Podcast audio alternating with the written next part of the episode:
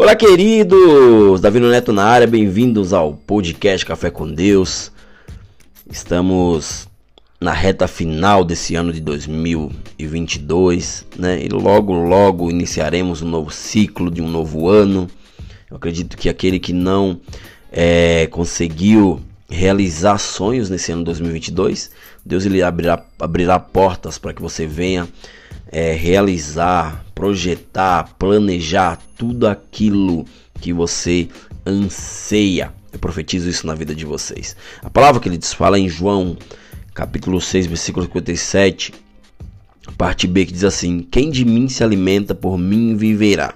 Ou seja, se a gente observar as nossas necessidades naturais aqui nessa terra, né, eu e você iremos ver que elas são é, atendidas de fora para dentro. Porra, Neto, mas como assim? Vou te dar um exemplo.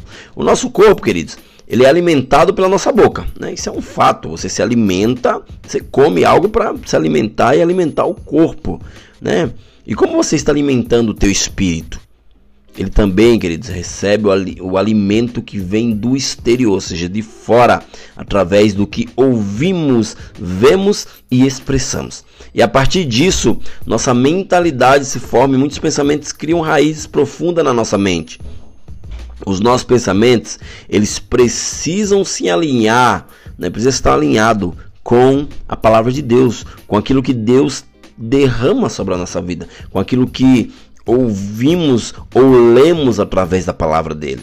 Né? É um erro, queridos, não darmos total atenção aos pensamentos que permitimos ser instalados no nosso interior. O inimigo ele sempre empurrará o seu lixo através de ideias contrárias, né? Aquilo que Deus nos ensina, ou seja, ele sempre vai tentar contrariar a palavra de Deus quando nós a recebemos, né? o ressentimento, o medo, a vingança, o, nega, o negativismo e a ansiedade, por exemplo, eles não surgem do nada. Isso vem acontecendo aos pouquinhos e se você não se blindar, você vai começar a ter pensamentos negativos, né? Eles começam através de um pensamento contaminado pelo inferno, um pensamento contaminado por aquilo que Satanás ele tenta minar a tua mente. Deus não, Deus ele é totalmente o contrário disso, né? Ele é a fonte dos melhores pensamentos possíveis, né? E aguarda que eu e você venhamos tomar decisões diárias de preencher e renovar a nossa mente com aquilo que nos fará crescer e ser bênção para os outros. A palavra de Deus fala em Romanos 12,2 que nós precisamos é, ter uma mudança de mente para que nós venhamos experimentar a boa, perfeita e agradável vontade de Deus. A palavra de Deus, queridos, é o caminho para que aconteça uma limpeza perfeita dentro de nós, né? Ou seja, é de dentro para fora.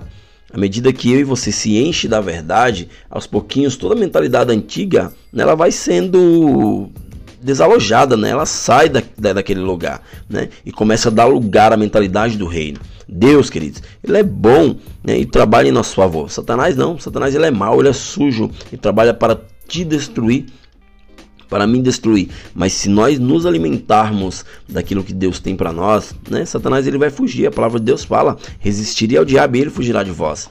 Não existirá a vida plena se estivermos com a porta aberta da nossa mente para nos alimentarmos é, é, por ambos os lados. Nós não, nós não poderemos nos alimentar de duas coisas ou seja, ou você se alimenta de Deus ou você se alimenta das coisas do mundo.